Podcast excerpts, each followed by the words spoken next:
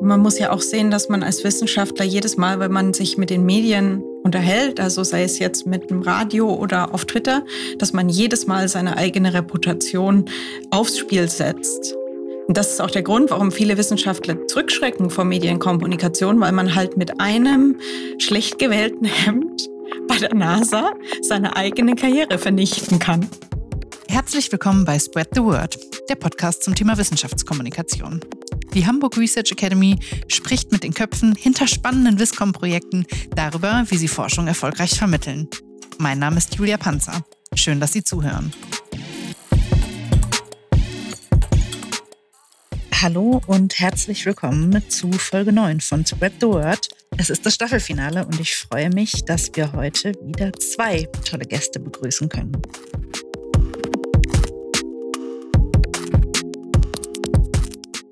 Dr. Anne Dienelt ist Juristin und aktuell akademische Rätin auf Zeit am Institut für internationale Angelegenheiten der Fakultät für Rechtswissenschaft der Universität Hamburg. Anne Dienelt forscht im Zuge ihres interdisziplinären Habilitationsprojekts zur Frage von Resilienz, Staat und Recht. Darüber hinaus ist sie Young Fellow an der Akademie der Wissenschaften in Hamburg. Dr. Andrea Thorn ist Strukturbiologin und sagt von sich selber, sie findet heraus, wie Moleküle aussehen. Sie arbeitet als Juniorgruppenleiterin am Institut für Nanostrukturen und Festkörperphysik der Universität Hamburg und leitet die Coronavirus Structural Task Force.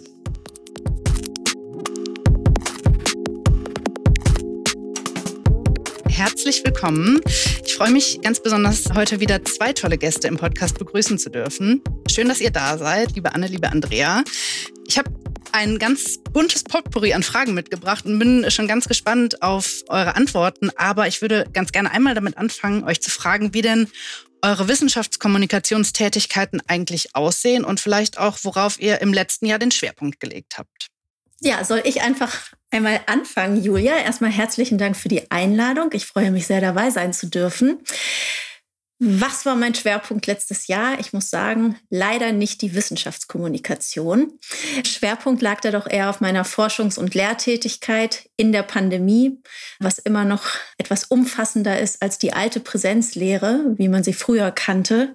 Deswegen leider nicht Wissenschaftskommunikation, aber vielleicht ein Vorsatz für 2022. Genau, du hast ja aber trotzdem äh, zumindest ein spannendes Projekt, von dem ich auch weiß, angestoßen und umgesetzt. Vielleicht kannst du da schon ganz kurz äh, was verraten. Ja, das ist ein Wissenschaftscomic. Ich gehe mal davon aus, dass du darauf anspielst. Ein Wissenschaftscomic, den ich mit einer tollen Künstlerin erstellen durfte, der aber nicht im Fokus stand, aber äh, ein, ein sehr spannendes Projekt dargestellt hat, das äh, auch veröffentlicht wurde dann letztes Jahr noch. Also das war tatsächlich eine erfreuliche Nachricht, ja. Ganz hervorragend. Den Link zum Comic packen wir auch auf jeden Fall in die Show Notes, damit auch alle Personen, die uns jetzt zuhören, auf jeden Fall einen Blick auf dieses tolle Kann ich mal kurz fragen, worum der Comic geht? In dem Comic geht es um ein Promotionsprojekt zu Umweltschutz im bewaffneten Konflikt. Äh, es ist ein zweisprachiger Comic, der erstmals auf Deutsch veröffentlicht wurde und wo wir uns auf einer Seite in acht Panels, also wirklich sehr, sehr überschaubar, es ist eher ein Comic-Poster als ein tatsächlicher Comic, mit meiner wissenschaftlichen Tätigkeit im Zusammenhang mit Umweltschutz und Krieg auseinandergesetzt haben und versucht haben, wie man das möglichst einfach und plastisch, grafisch darstellen kann. Du guckst etwas verwirrt, Andrea. Es klingt erst sehr abstrakt, aber es ist ja, dann doch was sehr hat Umweltschutz mit Krieg zu tun? Was hat genau Umweltschutz die Frage haben wir uns auch gestellt und das kann man in Umrissen zumindest auf diesem Comic-Poster ein bisschen erfahren. Ich kann es sehr empfehlen. Es ist äh, sehr lohnenswert, da mal einen Blick drauf zu werfen. Andrea, bei dir, ich habe es vorhin in der Vorstellung schon kurz gesagt, du hast äh, und bist immer noch aktiv in der Coronavirus Structural Task Force. Ich gehe davon aus, dass das auch das Thema war, was ähm, im letzten Jahr deinen Arbeitsalltag wahrscheinlich sehr dominiert hat. Und ich weiß auch, dass ihr ja sehr, sehr aktiv in der Wissenschaftskommunikation innerhalb der Task Force wart. Vielleicht kannst du uns da einen kurzen Einblick geben, wie da eure Kommunikationstätigkeiten aussahen und auch wie sich das mit dem Alltag als Forschende hat verbinden lassen. Ja, ich glaube, ich muss erst darauf eingehen, wo wir herkommen. Also wir sind Methodenentwickler in der Strukturbiologie. Wir sind diejenigen, die die Methoden entwickeln, oft Computerprogramme entwickeln, die andere Forscher benutzen, um Nobelpreisverdächtige Forschung zu machen. Wir sind wirklich nicht die Leute, die normalerweise Keynote-Lectures halten, also nicht mal wissenschaftlich so im Vordergrund sind. Wir sind die, die es möglich machen, aber ganz selten die mit den Nature- und Science-Publikationen. Und auch in der Öffentlichkeitsarbeit macht man als Methodenentwickler normalerweise nicht mehr als andere Naturwissenschaftler. Aber jetzt kam diese Pandemie und wir haben äh, Molekülstrukturen aus dem Coronavirus angeguckt, schon ganz früh im Januar 2020 schon.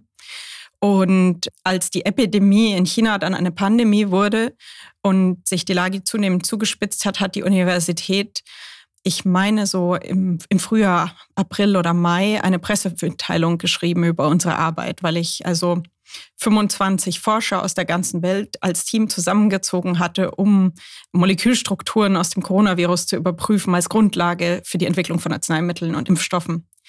Und dann haben die halt so eine Pressemitteilung losgelassen und ich wusste gar nicht so recht. Also ich habe mich geschmeichelt gefühlt, aber ich wusste nicht so recht, was das bedeutet, bis dann fünf Tage später Sat1 äh, auf der Schwelle stand und mit uns reden wollte.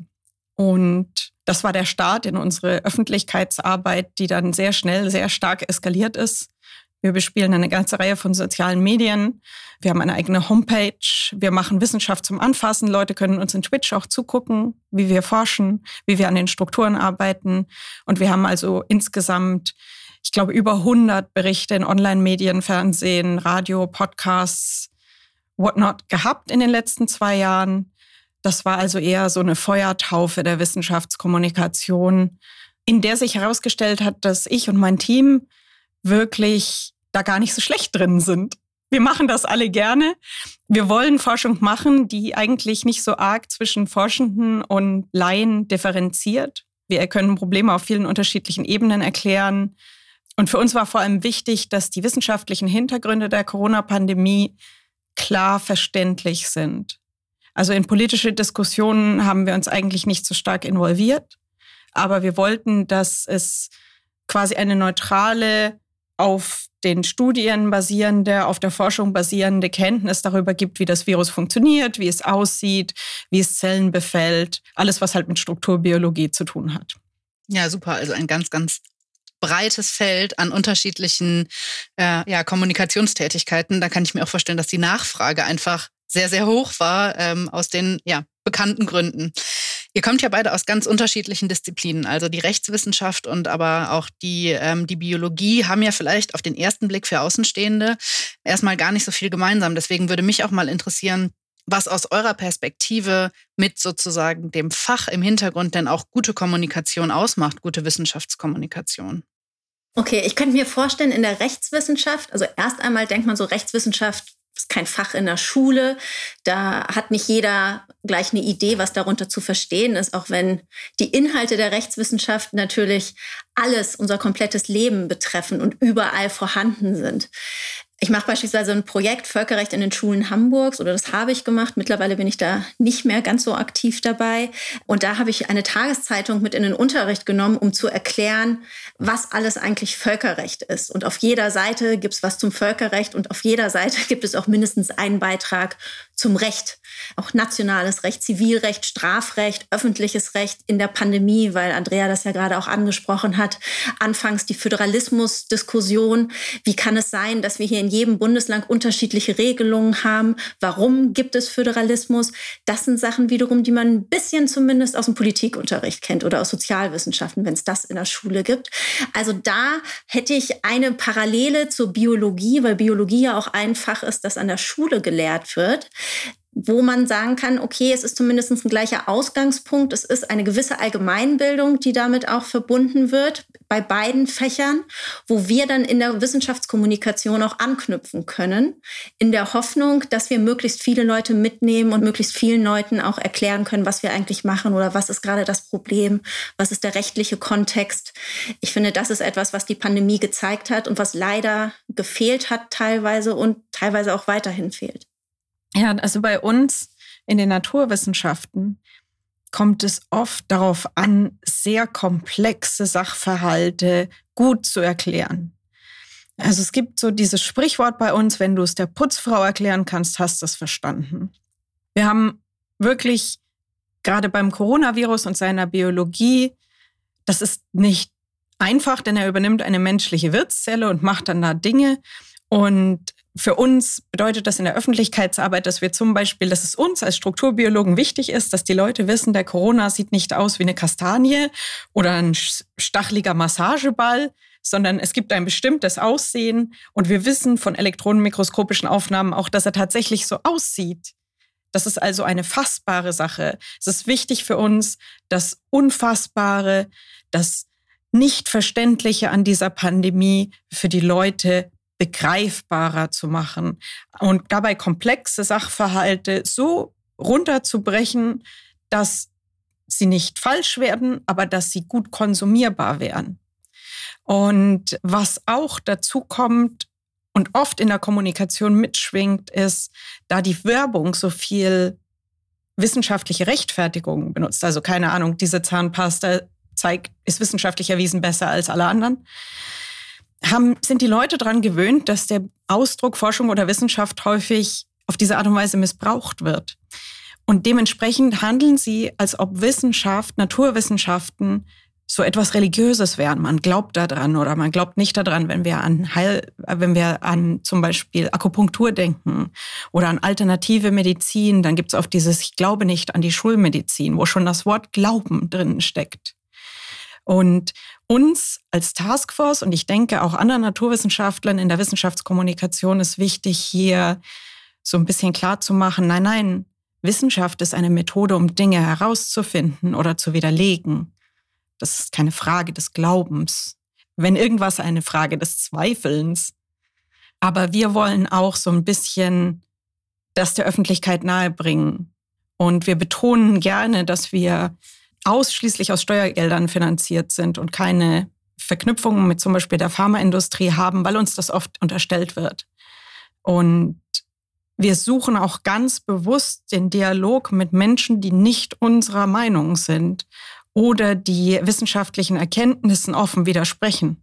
Also zum Beispiel, dass wir mit Demonstranten reden, wenn es denn sicher genug ist, um mal deren Standpunkt zu erfahren, um mal mit denen zu reden, um offen zu sein das ist wirklich gerade in dieser Pandemie super wichtig. Und ich weiß, dass es in den Medien viel Berichterstattung über negative Kontakte zu Querdenkern und Impfgegnern gibt.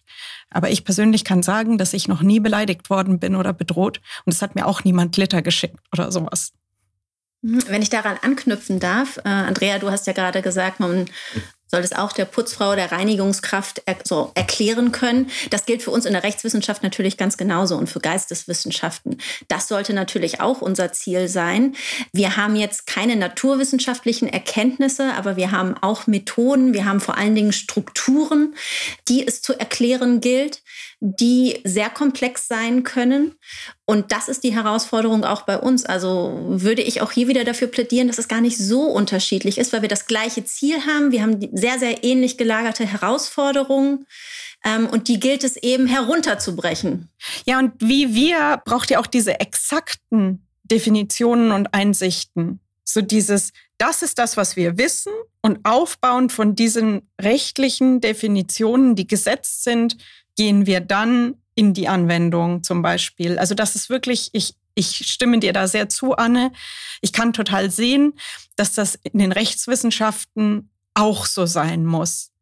Sorry, wenn ich nur in meinen Blickwinkel hatte. Nein, nein, nee, ich finde das unglaublich spannend, ähm, auch mal mit jemandem aus den Naturwissenschaften darüber zu sprechen, weil mein Umfeld dann doch eher geistes- oder gesellschaftswissenschaftlich geprägt ist.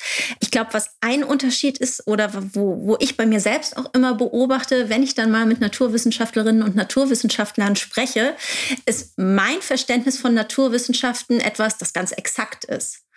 Und dann stelle ich aber jedes Mal fest, dass die Naturwissenschaften zwar das Ziel der Exaktheit im übertragenen Sinne haben, aber es eigentlich nicht erreichen können, sondern es gibt Formeln, es gibt Berechnungen, die deuten auf etwas hin, aber man kann es eigentlich nie wirklich mit einer Gewissheit sagen. Das ist mein Eindruck bei, bei Dingen, die irgendwie häufig im, noch im Wandel sind, die noch nicht abgeschlossen sind.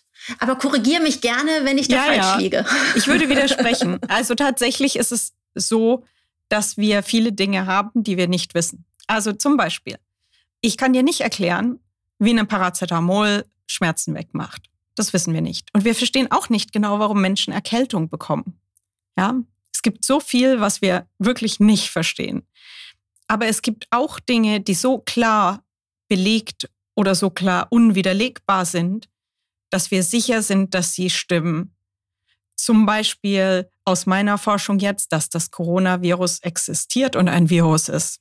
Das wird oft angezweifelt, was ich ganz faszinierend finde, ist aber wirklich, konnte nicht widerlegt werden. Das ist eine Wahrheit. Der Nobelpreisträger Max Perutz, der in meinem Feld also sehr wichtig war für die Community-Bildung und auch überhaupt, wie so unsere Kultur als Strukturbiologen ist, hat gesagt, in Science, Truth always wins. In der Wissenschaft gewinnt immer die Wahrheit am Schluss.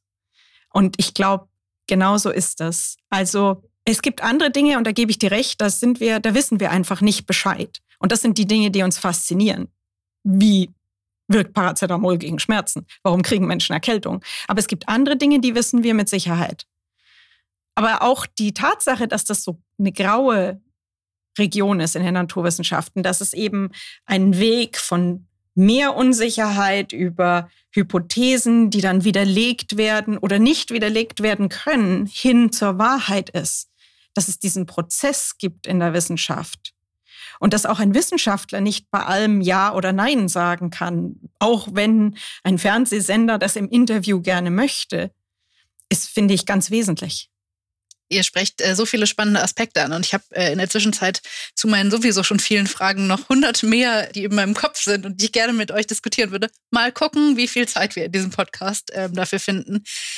Ein Punkt, der mir immer wieder besonders auffällt und den ihr jetzt beide auch gerade angesprochen habt, ist so ein bisschen der Punkt um die Methoden, also wissenschaftliche Methoden vielleicht noch besser zu erklären und damit noch so ein bisschen mehr in den Fokus zu nehmen, wie kommen wir eigentlich an das Wissen, was dann am Ende eben wissenschaftlich publiziert wird.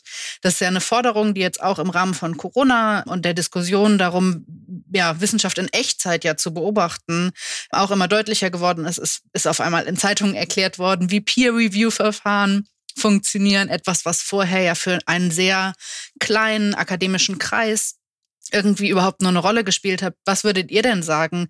Was würdet ihr euch vielleicht auch noch wünschen? Ist der Blick in den Methodenraum, in den Maschinenraum der Wissenschaft in Zukunft noch wichtiger, um eben auch auf ein breiteres Verständnis in der Gesellschaft zu stoßen?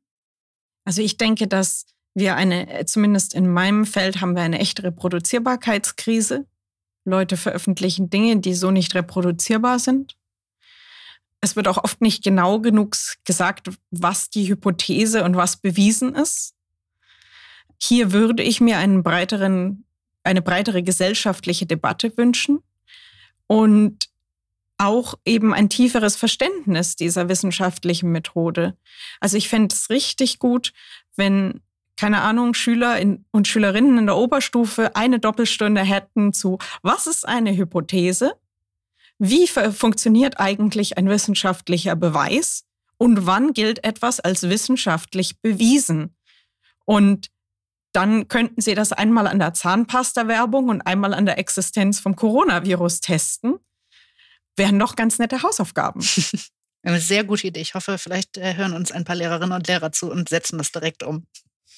Ich finde, das ist tatsächlich eine schwierige Frage zu beantworten. Und in meiner eigenen Forschung habe ich mich mit Methoden auseinandergesetzt. Bei uns in der Rechtswissenschaft ist die Frage nach der Methode eine sehr, sehr schwierige Frage, die sich eigentlich erst während der Promotion erstmalig stellt. Leider muss man sagen, weil das bei uns im Studium überhaupt keinerlei Berücksichtigung oder nur sehr, sehr selten Berücksichtigung findet und dann aber immer wichtiger wird. Ich finde, die Frage in diesem Zusammenhang ist auch, wem soll man diese Methode erklären? Bin ich in der Wissenschaftscommunity? Bin ich in meiner eigenen Community? Geht es um die Kommunikation zwischen Natur- und Geisteswissenschaften oder aber die Öffentlichkeit? Und meine Beobachtung gerade jetzt in der Pandemie ist, und da sind wir dann auch schon wieder direkt bei der Wissenschaftskommunikation, dank Twitter, YouTube und dergleichen, ähm, wo keine Qualitätsüberprüfung stattfindet, haben wir ja so eine Masse an Inhalten, da ist es natürlich hilfreich, wenn man die Methode kennt oder versteht und dadurch selbst eine Qualitätsüberprüfung vornehmen kann. Aber es kommt natürlich noch mehr Masse hinzu, indem man auch noch diese unterschiedlichen Methoden kommuniziert und es im Rahmen dieser Kommunikation dann auch noch zu Missverständnissen kommen kann.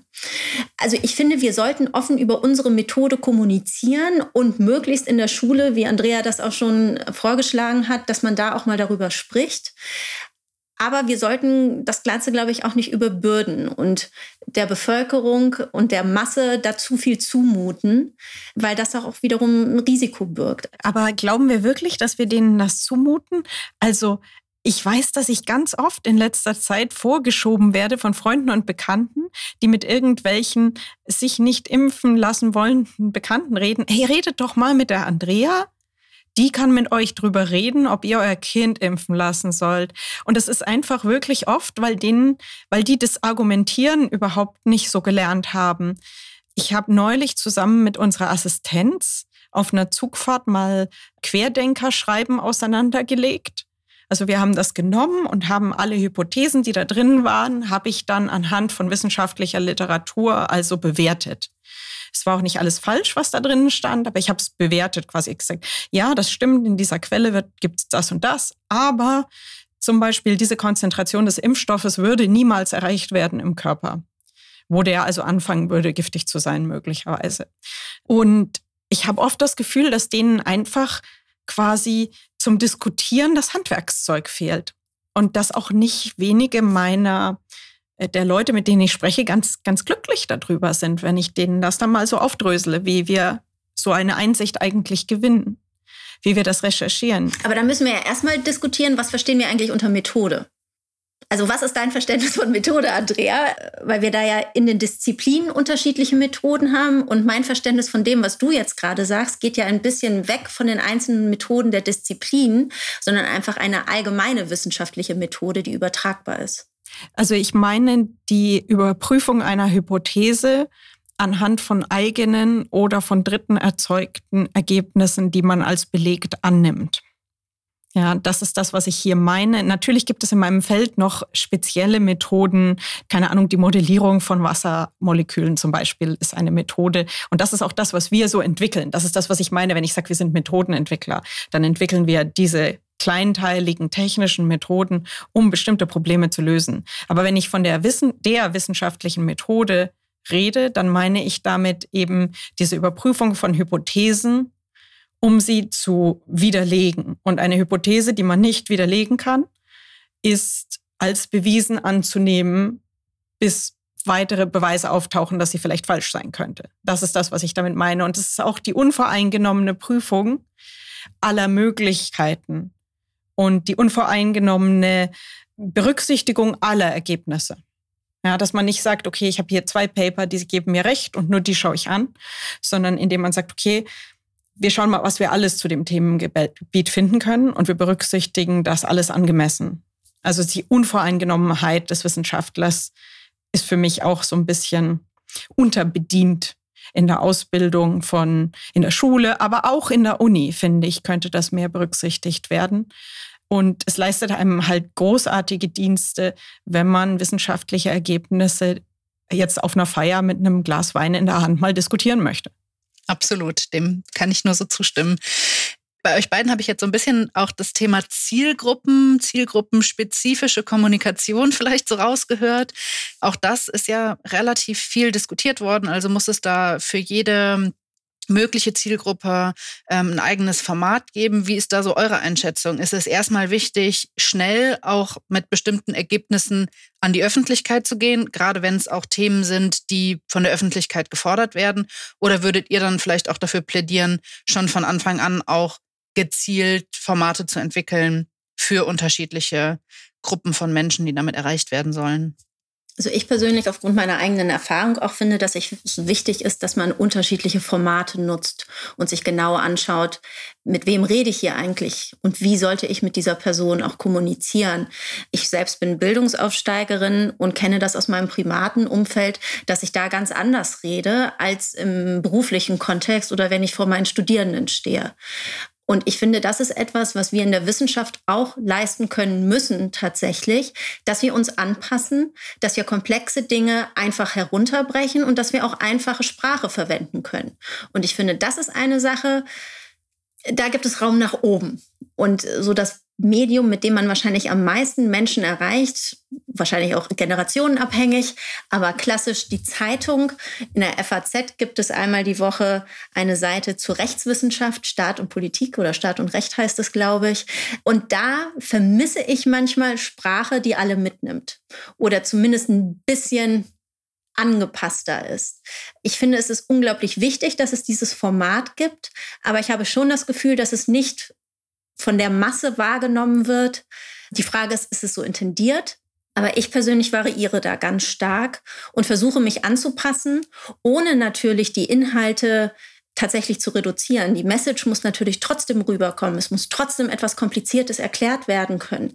An der Uni verwende ich auch anspruchsvollere Sprache, auch wenn ich da im ersten Semester nicht alle mitnehmen kann. Aber einfach, dass die Leute sich daran gewöhnen und dahin arbeiten. Aber wenn ich in der Schule äh, eine Vorstellung habe, dann versuche ich das da auch anzupassen. Und ich finde, das ist Teil unseres Jobs, wir werden vom Staat bezahlt, wir werden vom Volk bezahlt und äh, da müssen wir uns dann eben auch entsprechend einbringen. Also ich stimme Anne da völlig zu. Ich hätte vielleicht noch zu ergänzen, dass auch die fachlich versierteren Zielpublikums, also dass auch, wenn du so einen, keine Ahnung, Erwachsenen aus dem Bildungsbürgertum vor dir hast, beim Abendvortrag in der Naturhistorischen Gesellschaft oder so, auch die sind gar nicht so undankbar, wenn man ihnen mal die Kindererklärung, warum hilft Seife gegen Corona, auf den Tisch. Also tatsächlich beschweren sich die Leute, wenn der Doktortitel erstmal klar ist, beschweren sie sich selten über die zu einfachen Erklärungen.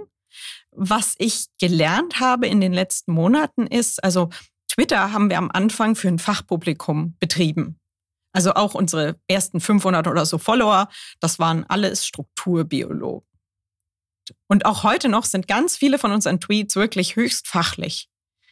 Trotzdem haben wir ganz viele Follower, die überhaupt gar nichts mit Strukturbiologie machen.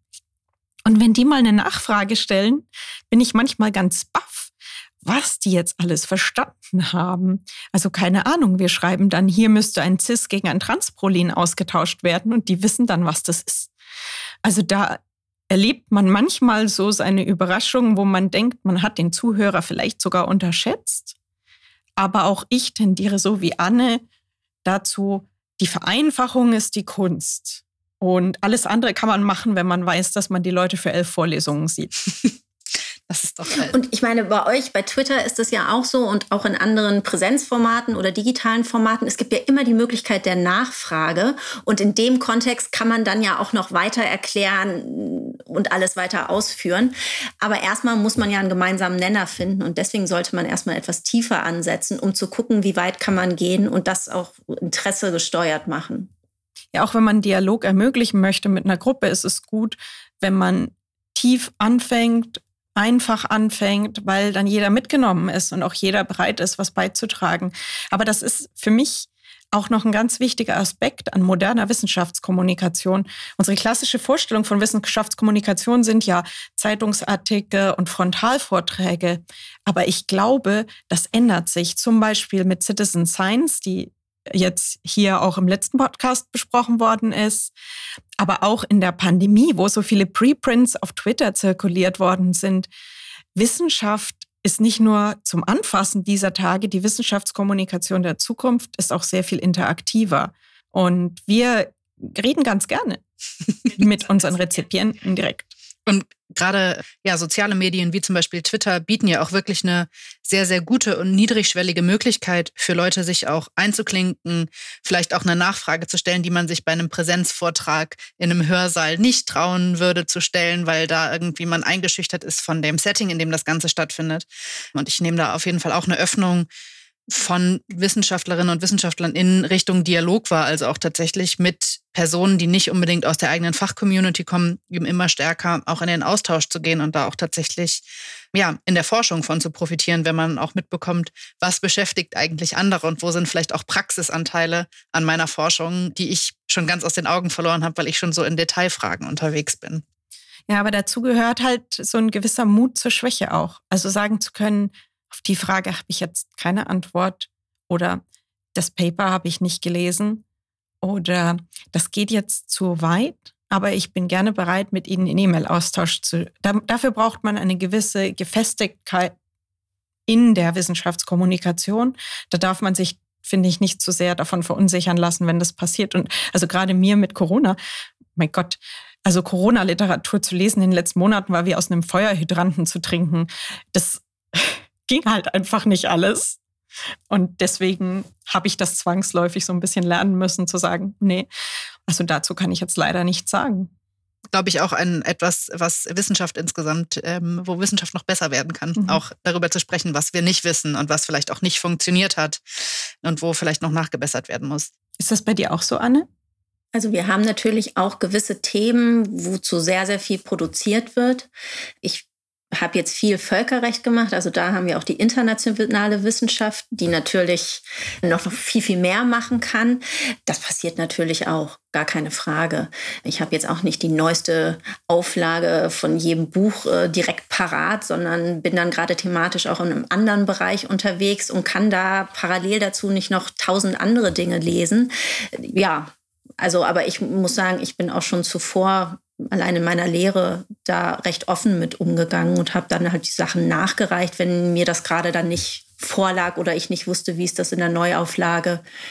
Gute Wissenschaft und äh, wirklich gute Wissenschaft, nicht nur gute Wissenschaftskommunikation, ist ja auch ein transparenter Prozess. Und da finde ich, gehört einfach dazu, dass wir da ganz offen damit umgehen und sagen, okay, vielen Dank für den Hinweis, lese ich mir durch und dann sage ich, was ich dazu denke. To be continued.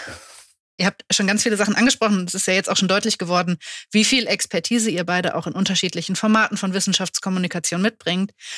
Mich würde mal interessieren, wann ihr eigentlich gemerkt habt, ja, vielleicht anders über meine Forschung zu sprechen, macht mir auch Spaß und ich habe da irgendwie Freude dran. Und gibt es so Tipps, die ihr vielleicht gerne am Anfang gehabt hättet, wo ihr denkt, ah ja, das ah, das ist irgendwie nicht so gut gelaufen oder das hätte ich mir von vornherein gewünscht, den Twitter-Account hätte ich gerne früher aufgemacht, was auch immer euch einfällt. Vielleicht sollten wir erstmal damit anfangen, was wir überhaupt so an Kommunikation machen. Also bei mir angefangen hat es beispielsweise mit, mit einem Schulprojekt, wo ich in die Schule gegangen bin mit einer Gruppe von äh, Kolleginnen und Kollegen und wir den Schülerinnen und Schülern was aus dem Völkerrecht erklärt haben. Ich finde, das ist auf sehr, sehr niedrigem Niveau auch schon Wissenschaftskommunikation. Das hat mir unglaublich viel Freude bereitet und das war so ein bisschen meine Motivation, dass ich dachte, das Völkerrecht macht mir persönlich sehr, sehr viel Spaß. Ich finde es schade, dass es bei mir in der Schule nicht stattfand. Ich möchte, dass möglichst viele Leute Interesse am Völkerrecht haben und auch Dinge aus den Zeitungen und aus dem Fernsehen einordnen können. Wo macht man das am besten? In der Schule. Und das läuft eigentlich, das läuft weiterhin. Das ist ganz toll. Das ist unglaublich motivierend auch. Äh, man ist nach dem Austausch mit den Schülerinnen und Schülern unglaublich motiviert. Es gibt einem Hoffnung, weil es doch meistens sehr, sehr gute Diskussionen auch gibt. Das finde ich, kann man mit sehr, sehr wenig recht einfach machen. Ich finde bei Twitter, und da habe ich für mich persönlich noch nicht so richtig, den richtigen Weg gefunden, das kann man schwierig steuern und man weiß nicht, wohin es geht. Ähm, und es wird sehr, sehr selten der Komplexität einer Sache gerecht. Man wird sehr, sehr häufig missverstanden. Das ist zumindest meine Beobachtung, weswegen ich mich beispielsweise bei Twitter sehr zurückhalte und da Dinge in meinem Forschungsfeld kommuniziere, aber sehr wenig tatsächlich zu meinen eigenen Forschungsinhalten. Das nutze ich tatsächlich mehr konsumierend als kommunizierend, würde ich sagen. Und wenn kommunizierend, dann eher reproduzierend und nicht, dass ich meine Forschungsergebnisse ähm, dort präsentiere, sondern eher in dem Kontext Informationen. Man muss ja auch sehen, dass man als Wissenschaftler jedes Mal, wenn man sich mit den Medien unterhält, also sei es jetzt mit dem Radio oder auf Twitter, dass man jedes Mal seine eigene Reputation aufs Spiel setzt. Und das ist auch der Grund, warum viele Wissenschaftler zurückschrecken vor Medienkommunikation, weil man halt mit einem schlecht gewählten Hemd bei der NASA seine eigene Karriere vernichten kann. Ja.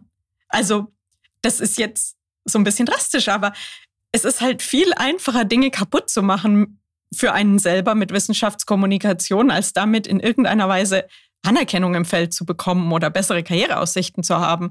Und deswegen machen es eigentlich, würde ich mal behaupten, nur die Leute, denen es auf einer anderen Ebene was gibt, ja, wo es jetzt nicht um die, also die machen das dann nicht für ihre Karriere, sondern die machen das, weil sie keine Ahnung, so wie ich zum Beispiel eine ausgenommene Rampensau sind und äh, sowieso gerne den ganzen Tag über ihre Wissenschaft reden würden. Ja, also bei mir war das schon halt irgendwie so, als ich 20 war und Studentin, wenn mich auf einer Party jemand gefragt hat, was machst du so, habe ich gesagt Kristallographin und dann ging das so blablabla und irgendwann hat er mich angeguckt und gesagt, so hässlich bist du doch gar nicht. Oder äh, Andrea, wie geht's denn bei dir beruflich? Ja, wir haben neulich diese super interessante Struktur aus Digitales Lanata und da Herzmedikamente und so. Und nach drei Minuten, mal, hast du eigentlich die letzte Folge von Germany's Next Top Bottle gesehen? Ja, also ich war schon vorher so. Aber irgendwie war mit Corona halt jetzt das, was mich fasziniert hat, auch das, was den Rest der Bevölkerung fasziniert hat. Und ich bin da so reingeschlittert. Aber ich bin total happy, äh, mit Menschen jetzt über das, was ich cool finde, reden zu können. Und du warst ja auch mehrfach, bist ja mehrfach auch mit, mit Kamera interviewt worden. Was ich mir sehr, sehr aufregend vorstelle, dann auch tatsächlich so ein Fernsehteam im eigenen Labor zu begrüßen. Gibt es da was, wo du sagst, ah, das ist ein guter Tipp, falls das jemand anderem mal passiert, würde ich an eurer Stelle auf jeden Fall Folgendes beachten? Erstens, es ist essentiell für jede Art von Interview, aber insbesondere fürs Fernsehen, was so super kurz ist, sich warm zu sprechen. Das heißt, jemanden, vorzugsweise von der Pressestelle, der oder diejenige als Journalist oder Journalistin schon Erfahrung hat, die Fragen mal, die kommen könnten, mal durchzugehen und schon mal zu schärfen, wie man das kurz und anschaulich erklären kann, was die da hören wollen. Weil der Bericht ist am Schluss oft nur zwei Minuten und die schneiden an den unmöglichsten Stellen. Das heißt, wenn man nicht in dem einen Satz untergebracht hat, was man sagen wollte und der für sich selbstverständlich ist, schaut das hinterher oft sehr komisch aus.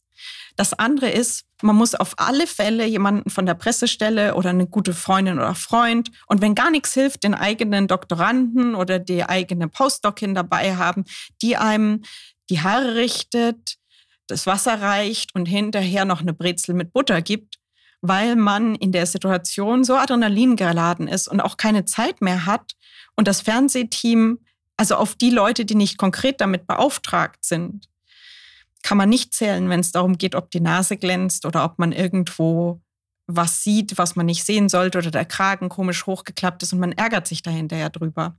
Also warm sprechen und einen Freund oder eine Freundin mitbringen, die für die paar Stunden, die das Fernsehteam da ist, einem quasi den Handlanger macht. Man kann sich ja dann hinterher mit Sushi und Energy Drinks oder so erkenntlich zeigen. Aber das ist wirklich wirklich wichtig und sich immer Pausen auszubedingen, wenn man sie braucht. Also die Fernsehteams haben hohen Druck, andere Reporter auch. Und da mal zu sagen, es geht jetzt aber nicht, es tut mir leid, wir haben jetzt vier Stunden gedreht, ich brauche jetzt Mittagessen. Und dann kommen die auf irgendwelche komischen Ideen, wie wir könnten ja mal durchs Labor gehen und so. Und dann muss man nur darauf hinweisen, dass die ja auch kein Mittagessen hatten. Ja, aber da ist es ganz wichtig, die Pressestelle zu haben. Oh, und weil es mir gerade einfällt, im Vorfeld von Interviews, sollte man immer entweder die Pressestelle noch zuschalten oder jemanden haben, der quasi eine Autoritätsperson ist oder mimt. Das kommt gar nicht so sehr drauf an. Also das muss nur jemand sein, der zum Beispiel, wo Assistentin draufsteht oder so, der als Gatekeeper dafür sorgen kann, dass die Journalisten nicht zehn Vorgespräche mit einem machen, weil die sind oft unter viel Druck und versuchen aus dem willigen Wissenschaftler dann das Maximum an Kapazität rauszukriegen, was halt dazu führen kann, dass man an so einem Interview eine ganze Arbeitswoche verliert. Da ist es wichtig, jemanden zu haben, der den Journalisten das Gefühl gibt, das ist jetzt nicht nur ich und die Person, sondern das ist eine wichtige Person und da ist noch jemand drin. Und meine Empfehlung an Junior, also an Nachwuchswissenschaftler wäre, wenn ihr niemanden habt und die Pressestelle auch nicht so ideal ist, fragt einen Freund oder eine Freundin, einfach die Assistenz zu mimen. Das ist zwar so ein bisschen geflunkert, aber es ist besser, wenn noch ein zweiter Erwachsener im Raum ist. Ja, das sind auf jeden Fall sehr, sehr handfeste Tipps. Genau, die, äh, die nehmen wir gerne mit. Es sind schon so Schlagworte auch angeklungen von Reputation, wissenschaftlicher Nachwuchs. Ich glaube, ich darf an der Stelle verraten, dass ihr beide auch befristete Verträge habt, also auch sehr unter Zeitdruck seid, wie ja, glaube ich, fast alle im wissenschaftlichen System. Was in der Vergangenheit oder vor allen Dingen auch durch, ausgelöst durch die Corona-Pandemie und die Diskussion um Wissenschaftskommunikation ja auch immer wieder andiskutiert wurde, war so die Frage, wie viel Zeit sollte man sich eigentlich für Wissenschaftskommunikation nehmen? Wie kann man abwägen zwischen der eigentlichen wissenschaftlichen Tätigkeit, also Forschung und Lehre, und zum Beispiel noch Podcasts aufzunehmen oder ähm, einen Comic mitzuentwickeln oder eben das, das Fernsehinterview zu geben. Und da würde mich ganz, also sehr brennend eure Einschätzung nochmal interessieren, welche Rolle Wissenschaftskommunikation auch vielleicht aktuell für wissenschaftliche Karrieren spielt, aber auch in Zukunft spielen kann und sollte. Also ich finde, es ist eine, eine schwierige Entscheidung immer. Denn das, was uns jetzt in der Rechtswissenschaft zumindest mit auf den Weg gegeben wird, sind die großen Projekte, die Promotion, die Habilitation, dann natürlich noch andere Veröffentlichungen. Dann sollte man irgendwelche Drittmittel einwerben. Bestenfalls läuft es auch noch gut in der Lehre und man ist innovativ mit tollen Lehrkonzepten dabei, die natürlich auch entwickelt und umgesetzt werden müssen und, und, und. Es wird immer mehr, was wir leisten sollen, aber wir kriegen nicht mehr Zeit dafür und wir haben eben das Vertragsende nach maximal sechs Jahren. Ich persönlich entscheide das wirklich interessengesteuert, wie die meisten meiner Projekte und auch Themen. Das, was mir Freude bereitet, versuche ich irgendwie zu verwirklichen. Das hat natürlich auch seinen Preis. Auch die Zeit, die wir jetzt hier nett gemeinsam verbringen, ist Zeit, die ich natürlich auch an meinem Habilitationsprojekt arbeiten könnte keine Frage. Ich könnte auch ähm, Hausarbeiten korrigieren und votieren. Die liegen hier auch noch. Das habe ich mir für heute Abend vorgenommen. Es hat alles seinen Preis. Aber wir gewinnen ja auch etwas. Ähm, du hattest vorhin, Julia, ja schon dieses Comic-Projekt angesprochen. Da war ich ehrlicherweise etwas skeptisch zu Beginn, weil ich das bisher auch aus der Rechtswissenschaft nicht kannte. Ich selbst lese ehrlicherweise auch nicht so viele Comics. Früher habe ich Asterix gelesen, aber darauf begrenzt sich meine Comic-Erfahrung tatsächlich auch. Der Prozess war aber unglaublich lehrreich für mich. Ich würde das jeder Person empfehlen, sich äh, mal mit einer Künstlerin oder einem Künstler zusammenzusetzen und zu überlegen, wie man in Bildern die eigene Forschung darstellen kann. Da kann man ganz unterschiedliche Perspektiven einnehmen, ganz unterschiedliche Schwerpunkte auch setzen. Aber alles geht damit los, dass die eigene Forschung erklärt wird. Und das war für mich, ich hatte zuvor natürlich auch schon mit meiner Familie, mit Freunden und dergleichen über mein Promotionsprojekt gesprochen. Aber das Ganze mit dem Blick auf Bilder, die am Ende entstehen sollen und eine Geschichte, die am Ende auch erzählt werden soll, nochmal zu kommunizieren, war für mich unglaublich spannend. Es war eine unglaubliche Herausforderung. Aber am Ende habe ich echt viel gelernt. Also von daher, das ist es auch wert. Und ehrlicherweise ist es auch etwas, was ich mittlerweile in meine Publikationsliste mit aufgenommen habe bei meiner Promotion. Ich finde, es ist etwas, was mich auszeichnet. Es hat Zeit gekostet, es ist was bei rumgekommen, es ist was Besonderes. Wir hatten vorhin ja auch darüber gesprochen, was für, für, für was für ein Publikum kommunizieren wir. Bei Comics hat man ja auf einmal ein ganz neues Publikum. Ich habe meinen Comic so gewählt, dass er eigentlich den Einstieg in eine Diskussion bieten soll, Kontext erklärt und gar nicht so vertieft in meine Forschungsmethode beispielsweise einsteigt, weil mir das zu komplex war. Und da dachte ich, da ist man dann ganz schnell wieder von den Menschen weg. Und das sollte ja gerade nicht erreicht werden, sondern Andreas Reaktion, Umwelt und Krieg, wie kann denn das überhaupt sein? Das einfach mal grafisch darzulegen und allein über die Bilder schon zu zeigen, wie wichtig das ist und was für ein Problem das für uns als Gesellschaft und Welt auch bedeutet, das hat einen Mehrwert, das hat auch einen wissenschaftlichen Mehrwert. Und deswegen wenn man die Zeit und die Lust dazu hat, finde ich, profitiert man selbst persönlich auch davon als Wissenschaftlerin. Also ich denke, dass von einem Karrierestandpunkt aus es für die meisten Wissenschaftler in Deutschland, zumindest in Naturwissenschaften, leider nicht so, es ist nicht so karrierefördernd, dafür Zeit aufzuwenden. Das ist sehr schade. Ich würde mir wünschen, dass Geldgeber es einfach routinemäßig verlangen, Berufungskommissionen auch. Aber das ist so ein bisschen bei Berufungskommissionen wie mit der Lehre. Gute Lehre ist kein Hauptfaktor. Oft. Das ist leider so. Für mich, wir haben ja auch unsere Wissenschaft öffentlich gemacht, ohne die gleich in einem peer-reviewten Fachmagazin zu veröffentlichen. Das ist alles erst viel später gekommen. Das war eine ganz bewusste Entscheidung, weil wir wollten diese Pandemie jetzt bekämpfen. Wir wollten jetzt was tun für die Information unserer Fachkollegen und die Information der Öffentlichkeit gegen diese Pandemie. Und das war eine Entscheidung, die die Entscheidung für Medien, die Entscheidung für Wissenschaftskommunikation in der Situation der Pandemie war aus einer Notlage heraus. Es ging um schnelle Kommunikation während der Krise und weniger um, was gut für unsere Karrieren ist. Und in dieser Sicht, Hinsicht bin ich sicher, haben wir signifikant wertvolle Dinge getan. Was ich aber auch mehr und mehr realisiere, ist, es gibt Menschen, die Forschung und Wissenschaftskommunikation unter einen Hut gebracht haben. Viele von denen sind etablierte Professoren und Professorinnen. Aber es gibt anscheinend Wege. Viele begrüßen das sehr, dass wir diese Kommunikation machen. Mir ist aber auch schon unterstellt worden, mich quasi zu verkaufen. Wohingegen man sagen muss, ja, Newton war auch ziemlich gut da drin, seine Wissenschaft zu verkaufen. Und trotzdem benutzen alle Physiker auf der Welt seine Gesetze. Also ich sehe da keinen Widerspruch. Und ich denke, dass es wichtig ist, Wissenschaftskommunikation zu machen für die Zukunft unserer Gesellschaft, für den Steuerzahler, der uns bezahlt, für die Bildung unserer Studenten und zukünftigen Studenten, den Schülern und Kindern, für eine Änderung, für mich auch, für eine Änderung des Rollenbildes. Ja, also die Leute sehen mich, die glauben oft, ich bin nur 25 Jahre alt, was nicht stimmt, ich bin fast 40 und eine Frau und ganz viele tun so, als ob ich ein junges, aufstrebendes Talent wäre. Aber dass ich eine etablierte Gruppenleiterin bin und eine große Taskforce leite, das kommt oft als eine Überraschung. Also keine Ahnung, ich frage zum Beispiel wegen einer Beratung für Drittmittel an und kriege dann den Kontakt für Postdoc-Förderung, weil ich ja ein Postdoc bin. Gut, ich bin ein Postdoc mit zwölf Mitarbeitern, aber ich bin ein Postdoc. Und auch Journalisten schreiben halt viel die junge enthusiastische Wissenschaftlerin mit langen Haaren und glitzernden Augen. Und beim Streeck hat halt noch niemand über, der ist so alt wie ich, ja, hat noch niemand über glitzernde Augen und lange Haare geredet oder über seinen Enthusiasmus. Ja.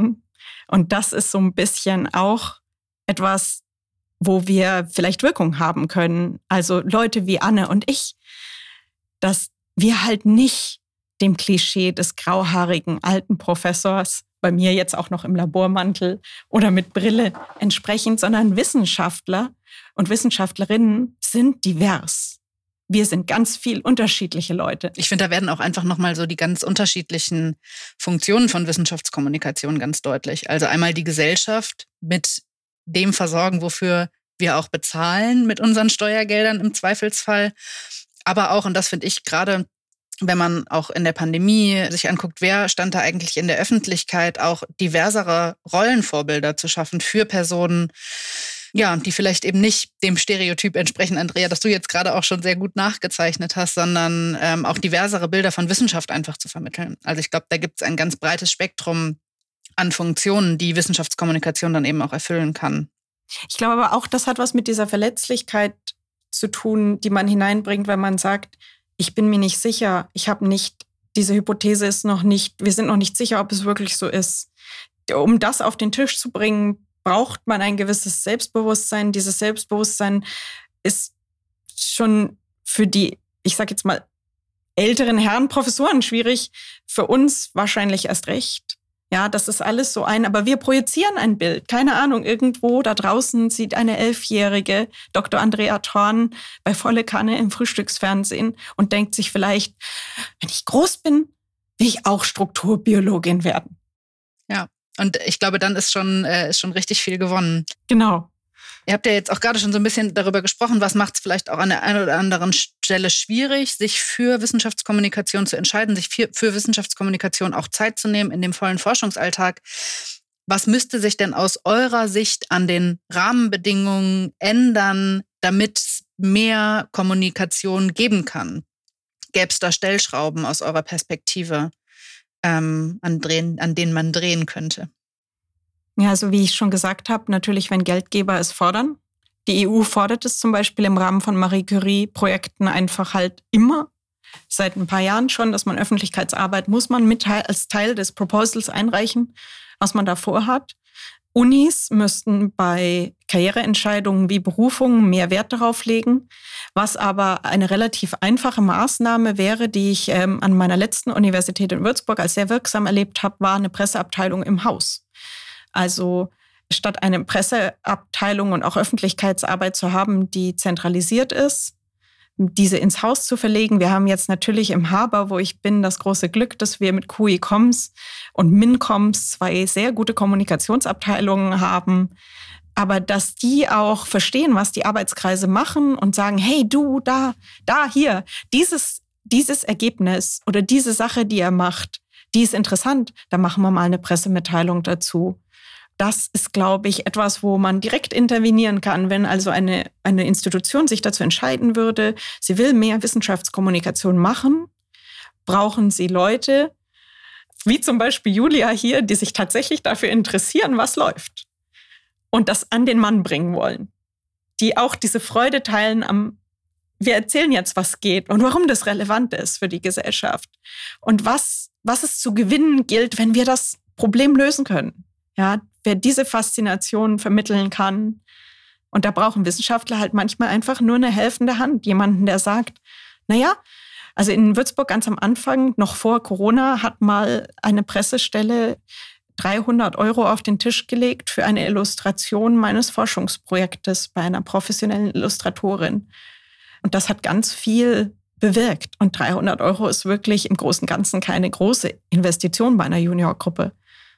Ja, aber das hat einfach viel bewirkt, dass ich wusste, dass diese Möglichkeiten existieren. Also mehr Sachen auch einfach möglich machen und mehr fördern, wenn es schon Projekte gibt. Ja. ja, gute Illustratoren, Tontechnik für Podcasts, mal einen Gimbal vorrätig haben, wenn jemand mit dem Handy ein Video schießen möchte, mal fragen, wie geht denn das? Können wir da im Praktikum mal zugucken? Kann einer der Studis das vielleicht als Hausaufgabe mal aufnehmen? Ja, dass man äh, anregt. Also ich kann mir vorstellen, wenn man ein Praktikum in Naturwissenschaften im Labor hat, könnte man ja sagen, okay, die zwei machen den Versuch und der dritte hat den Job, da das Video dazu zu drehen und dann schneidet ihr das und das Video ist dann das Ergebnis des Praktikums, wie die Methode funktioniert, also wie dann diese mit Wissen, also diese Kristallisation oder was auch immer funktionieren würde. Ja, solche Formate wären auch denkbar, dass man die Kommunikation gleich in die Lehre integriert natürlich abhängig von Zustimmung der Studenten gezeigt zu werden und so weiter. Wie ist das bei dir, Anna? Hast du noch Sachen, wo du sagst, ja, da, wenn sich da was ändern würde, das würde es vielleicht ein bisschen einfacher machen? Also grundsätzlich stimme ich Andrea zu und fände es toll, wenn es die ganze Unterstützung in der Form gäbe. Ich finde, was bei uns Nachwuchswissenschaftlerinnen und Nachwuchswissenschaftler in der Qualifikationsphase parallel zu Familiengründung, Pflegeaufgaben und dergleichen einfach wirklich erschwerend ist, dass es nicht honoriert wird, wenn wir das machen. Dass es keinerlei Berücksichtigung in den Bewerbungsverfahren gibt, dass wir extra Mittel dafür beantragen müssen. Das kostet wiederum extra Zeit und dann interessiert es am Ende doch keinen. Alle finden es schön und gut, aber es zählt einfach nicht. Und ich finde, das ist das Problem.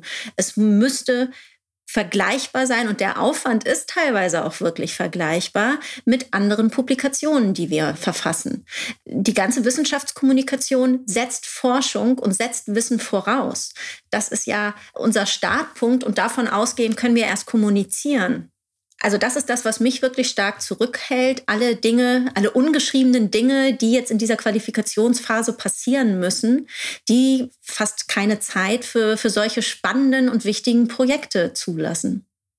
Also wir haben auch massiv Gelder umgeleitet mit Zustimmung der Geldgeber, aber wir haben massiv Gelder in die Öffentlichkeitsarbeit umgeleitet, weil ohne professionelle Illustrationen, ohne Anschaffungen wie eben Aufnahmematerial, das Mikrofon, in das ich gerade spreche, ist aus Steuergeldern bezahlt, die eigentlich ursprünglich nicht hierfür zugeschrieben worden sind. Aber es war während der Pandemie einfach super wichtig, dass wir Öffentlichkeitsarbeit also deswegen ist es uns gestattet worden. Aber mir ist aus zwei Grantanträgen zuvor der Pandemie die Öffentlichkeitsarbeit, die nur ungefähr 6000 Euro pro Grant war, rausgestrichen worden. Also man hat einen Antrag, das sind 800.000 Euro und dann will man 6000 oder so für Öffentlichkeitsarbeit und das wird einem dann gestrichen. Also es, da muss ich wirklich die Wertschätzung der akademischen Community und der Geldgeber gegenüber der Kommunikation ändern, wenn sie denn gewünscht ist. Sehr spannend und kennt ihr beide vielleicht auch schon die am BMBF angesiedelte Factory Viscom, die sich viel damit beschäftigt hat, auch mit Rahmenbedingungen, haben im Herbst jetzt ihre ersten Ergebnisse vorgestellt. Da geht es eben auch um ja, was muss ich sozusagen noch tun und verbessern, nennen eins zu eins die Sachen, die ihr, die ihr gerade auch gefordert habt sozusagen und sprechen eben auch an ganz vielen Stellen davon, dass es eine wissenschaftskommunikationsfreundlichere Kultur geben muss. Also auch einfach tatsächlich Stichwort Wertschätzung, Stichwort ermöglichen, Freiräume schaffen, das zu honorieren. Also all das wird auch da diskutiert. Ich hoffe, dass das in Zukunft wirklich auch noch deutlich stärker Einfluss findet in die Diskussionen, die wir führen und auch in ja, Stellenbesetzung, Mittelvergabe, alles, was sozusagen dazugehört. Genau, ich habe noch eine, eine Frage, bevor wir dann langsam zum Ende kommen. Und zwar, was mir aufgefallen ist, als ich mich auf unser Gespräch vorbereitet habe, ist, dass ihr ja beide Forschungsfelder habt, bei denen es durchaus auch Schnittstellen zu politischen Akteurinnen und Akteuren gibt. Also Anna, im Völkerrecht liegt es ja, glaube ich, auch sowieso sehr auf der Hand. Andrea, bei dir ähm, ist es ja wahrscheinlich im, im letzten Jahr mit der Corona Taskforce nochmal sehr, sehr deutlich geworden, wie da auch die Schnittstellen sind. Mich würde einfach mal interessieren, wie habt ihr das empfunden? Wie empfindet ihr das noch? Und was müsste sich vielleicht auch an der Kommunikation zwischen Wissenschaft und Politik ändern? Mm, also bei mir, das geht auch wieder zurück auf mein Promotionsprojekt zu Umweltschutz und Krieg. Ich habe in meinem Referendariat vor meiner Promotion beim Auswärtigen Amt in Genf in der ständigen Vertretung bei den Vereinten Nationen gearbeitet und war da, nennen wir es mal, ich war überrascht. Vielleicht war ich auch etwas desillusioniert wie wenig Austausch zwischen Wissenschaft und Völkerrechtspraxis bestand. Und damals hatte ich schon mehrere Semester auch zuvor während meines Studiums als studentische Hilfskraft an einem Lehrstuhl für Völkerrecht gearbeitet. Ich war also immer sehr ich hatte sehr viel mit dem Völkerrecht zu tun, hatte große Erwartungen an diese Station und war dann doch sehr enttäuscht, wie parallel diese beiden Welten nebeneinander existierten, wenig Austausch zu den Problemen bestand und beide Seiten eigentlich jeweils getrennt über die gleiche Problematik nachgedacht haben. Und das fand ich sehr schockierend. Und dann mit meinem Promotionsprojekt habe ich versucht, diese Schnittstelle irgendwo zu finden, um mehr Austausch zwischen Wissenschaft und Praxis im Völkerrecht zu erreichen. Und angefangen hat das eher mit einer beobachtenden Position. Damals äh, hatte ich die tolle Möglichkeit bei der Völkerrechtskommission als Assistentin oder Hilfskraft, ich weiß gar nicht, wie man das auf Deutsch richtig übersetzen würde, als wissenschaftliche Hilfskraft wahrscheinlich, für einige Mitglieder der UN-Völkerrechtskommission zu arbeiten und dort verschiedene Rechercheaufträge auszuführen. Cool. Ja, das war sehr cool. das äh, war äußerst cool. Und da habe ich eben Rechercheaufträge ausführen dürfen. Ich habe an den einzelnen Berichten mitarbeiten dürfen. Und das alles aber im Zusammenhang mit meinem Promotionsprojekt. Also da war ich dann tatsächlich an der Schnittstelle, auch wenn die Völkerrechtskommission eher wissenschaftlich arbeitet, aber halt für die Vereinten Nationen arbeitet und damit ja doch eher die, äh, die Praxis darstellt.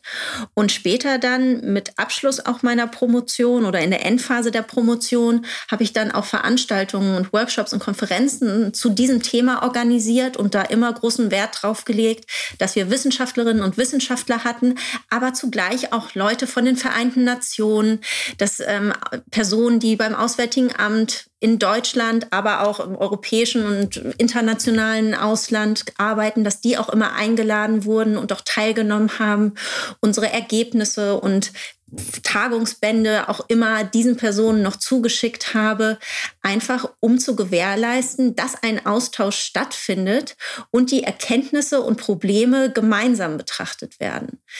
Das könnte man als Politikberatung beschreiben. Es ist leider eine unentgeltliche Beratung, die dort erfolgt, aber auch wieder unglaublich spannend. Ich habe unglaublich viel lernen dürfen. Ich habe mich aber auch einbringen dürfen und meine Forschungserkenntnisse auch einbringen dürfen. Also würde ich sagen, für beide Seiten eine Win-Win-Situation, aber natürlich auch eine Tätigkeit, die sehr viel Zeit gekostet hat. Ähm, meine Promotionsphase war dadurch etwas länger, als sie hätte sein müssen. Trotzdem möchte ich diese Zeit nicht missen. Und ich hoffe, dass für alle Beteiligten das wirklich von Vorteil war, dass dieser Austausch stattgefunden hat, dass es Foren gab, um sich auszutauschen. Wir waren auch bei den Vereinten Nationen im Headquarter in New York und haben dort Seminare organisiert für Personen, die bei den Vereinten Nationen arbeiten, aber auch für die ganzen Mitgliedstaaten, die ja auch in New York vor Ort sind und sich mit dieser Thematik befassen.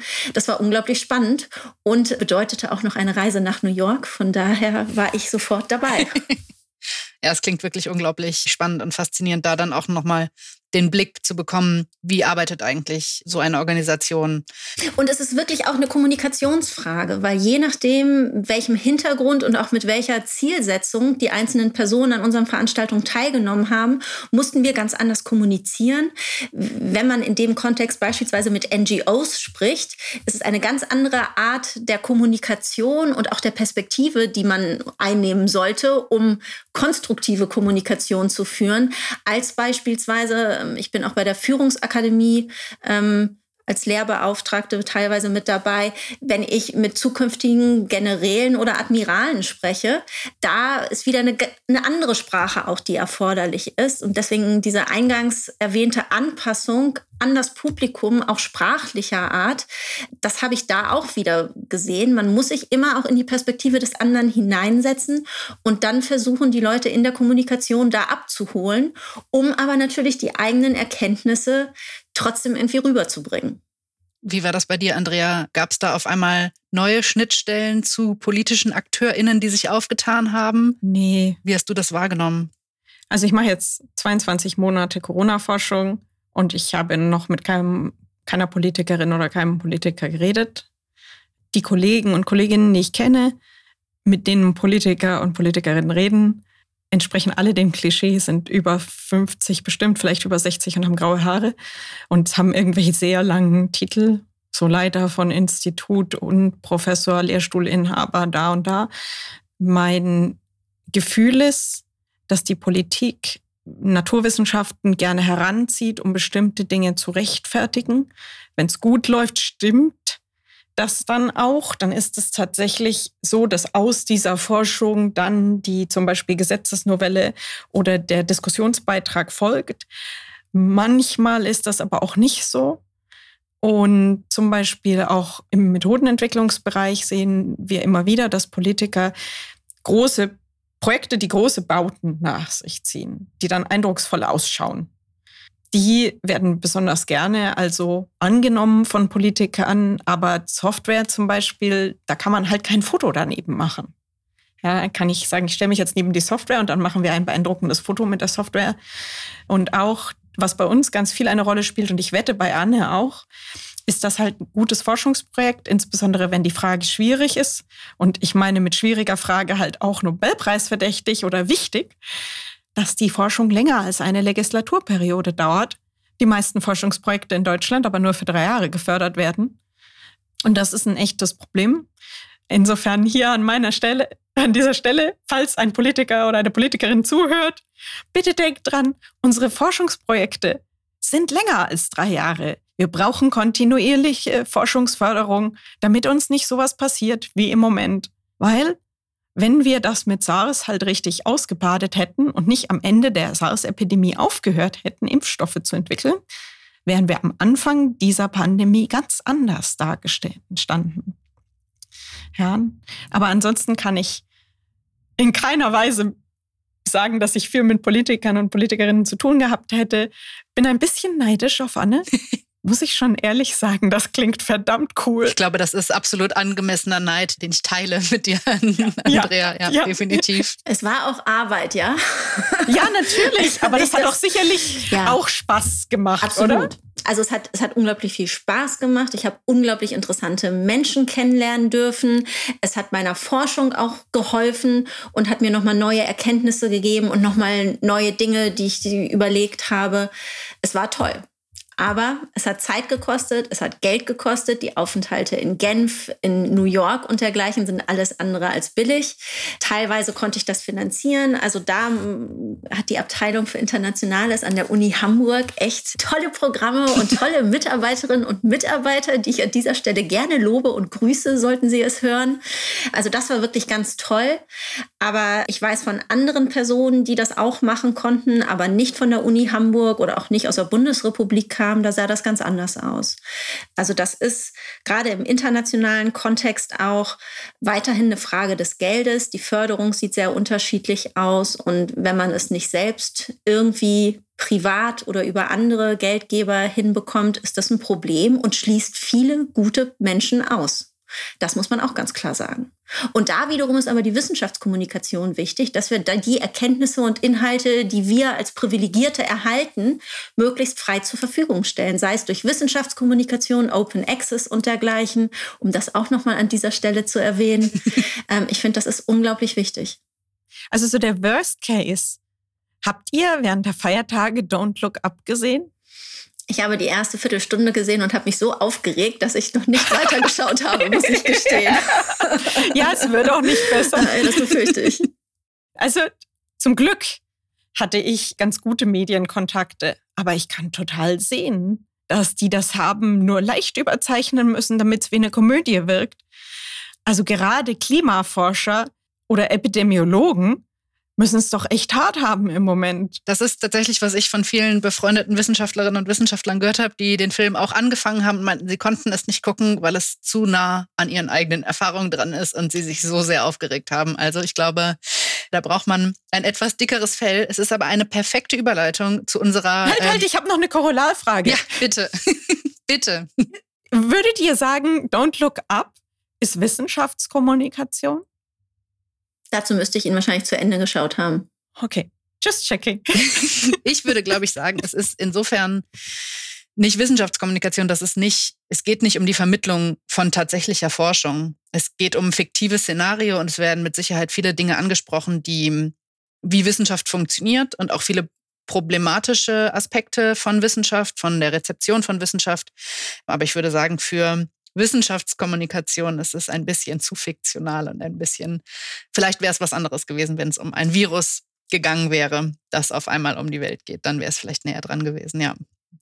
Ja, wie gesagt, perfekte Überleitung zu meiner letzten Frage. Am Ende jeder Folge frage ich die Gäste immer gerne nach Formaten der Wissenschaftskommunikation, die ihr selber gerne hört. Also vielleicht gibt es einen Podcast. Es ist viel genannt worden, natürlich der Podcast mit Christian Drosten, der ja, äh, glaube ich, ja einer der meistgehörten Podcasts immer noch ist aktuell, aber auch andere kleinere Projekte, was wo ihr vielleicht auch sagt, ah, damit beschäftige ich mich nochmal mit einer ganz anderen Disziplin, die so gar nichts mit meiner alltäglichen Forschung zu tun hat. Alles ist willkommen. Es können Twitter-Accounts, YouTube-Kanäle, Comics sein. Da seid ihr ganz offen, aber irgendwas, was ihr vielleicht gerne unseren Zuhörenden noch empfehlen würdet. Also ich kann natürlich Empfehlungen für das Völkerrecht aussprechen oder überhaupt für das Recht. Podcast, die ich regelmäßig konsumiere. Es gibt den Völkerrechtspodcast oder den vom Völkerrechtsblog gibt es den Völkerblog Podcast. Vom Verfassungsblog gibt es einen ganz tollen Podcast, die sich auch mit der Pandemie oder der Rechtsstaatlichkeit äh, in Polen beispielsweise auseinandersetzen. Den Drosten oder den NDR-Podcast habe ich natürlich auch intensiv verfolgt. Bei Twitter finde ich, ist es sehr, sehr schwierig, weil es ja doch sehr disziplinspezifisch ist. Kai Kupferschmidt heißt, glaube ich, ein Herr, der auch zur Pandemie tweetet, den ich sehr erhellend immer finde, ohne dass ich da die Expertise habe. Meine Expertise beschränkt sich auf die Dinge, die ich dort dann konsumiere. Völkerrecht ist ja auch immer eng mit Politik verbunden, weswegen ich Lage der Nation auch ganz toll finde. Da ist auch ein Jurist dabei, der einer der Hosts ist. Deswegen gibt es auch immer eine schöne rechtliche Einordnung, die aber, glaube ich, gerade was rechtliche Problematiken anbelangt, wirklich für die breite Masse gedacht ist. Ich weiß nicht, ob das Wissenschaftskommunikation ist, aber es ist auf jeden Fall Kommunikation von Recht. Und das ist unglaublich wichtig und von den beiden wirklich sehr toll gemacht, würde ich oder möchte ich sagen. Von daher, das wäre auch meine Empfehlung. Ganz hervorragende Tipps. Vielen Dank. Andrea, hast du noch was für uns? Bei Podcasts methodisch inkorrekt, minkorrekt.de und Forschergeist, das ist der Podcast des Stifterverbandes. Wen ich wirklich gerne angucke und hoffe, dass ich ihn vielleicht mich mal traue, ihn anzuschreiben und zu fragen, ob wir nicht was zusammen machen wollen, ist der YouTube-Kanal Make Europa Gescheit Again von Martin Moder, wo er auch Corona-Themen aufgreift. Ist ein österreichischer Kanal. Der Humor ist auch sehr österreichisch. Aber ich empfehle da mal reinzuschauen. Das ist sehr gut und einfach zu konsumieren. Was ich persönlich gerne mache, was jetzt während der Pandemie nicht so viel möglich war, ist, ich gehe super gerne in Museen. Noch lieber, ich beschäftige mich hobbymäßig so ein bisschen mit experimenteller Archäologie und mit dem Sammeln von Speisepilzen und der Bestimmung von Giftpilzen ist tatsächlich so Wissenschaft zum Anfassen. Also mal in Mus also ich gehe in Museumsdorf und zeige dort Leuten, wie man spinnt oder wie man am Webstuhl früher gewoben hat. So Demonstrationen. Und das finde ich auch zum Anschauen, wenn ich das quasi so als Kundschaft erlebe, finde ich das immer ganz toll in Museen mal zu sehen, wie Salzsieden eigentlich funktioniert hat, was wir historisch wissen, mit denen diese Leute wissen oft unglaublich viel, mit denen zu reden. Und beim Pilze sammeln halt abgesehen davon, sich mit den Fachwissenschaften Mikroskop auseinanderzusetzen, in den Wald zu gehen, mit Leuten zusammen Pilze zu sammeln. Ich mache das sowohl als Führerin, als auch, dass ich selber auf Fortbildungen mit erfahreneren Menschen, äh, die viel über Mykologie von Großpilzen wissen, halt in irgendwelche besonderen Biotope gehe und dort lerne, was es da alles gibt. Also so richtig, naja, so, eigentlich ist das auch Wissenschaft zum Anfassen. Ja, also wir nehmen das vielleicht nicht so als die typische Wissenschaftskommunikation wahr, aber das ist auch Wissenschaft. Und das ist auch Lernen. Und also ich bin eher für die Anfassdinge, glaube ich so. Dann haben wir jetzt bei den Empfehlungen auf jeden Fall alle Vorlieben abgedeckt und für jede Person, äh, für jede Person etwas dabei. Vielen, vielen, vielen herzlichen Dank, dass ihr beim Staffelfinale von Spread the Word dabei wart. Nach neun Folgen gehen wir jetzt in eine Kreativpause und melden uns aber hoffentlich bald wieder.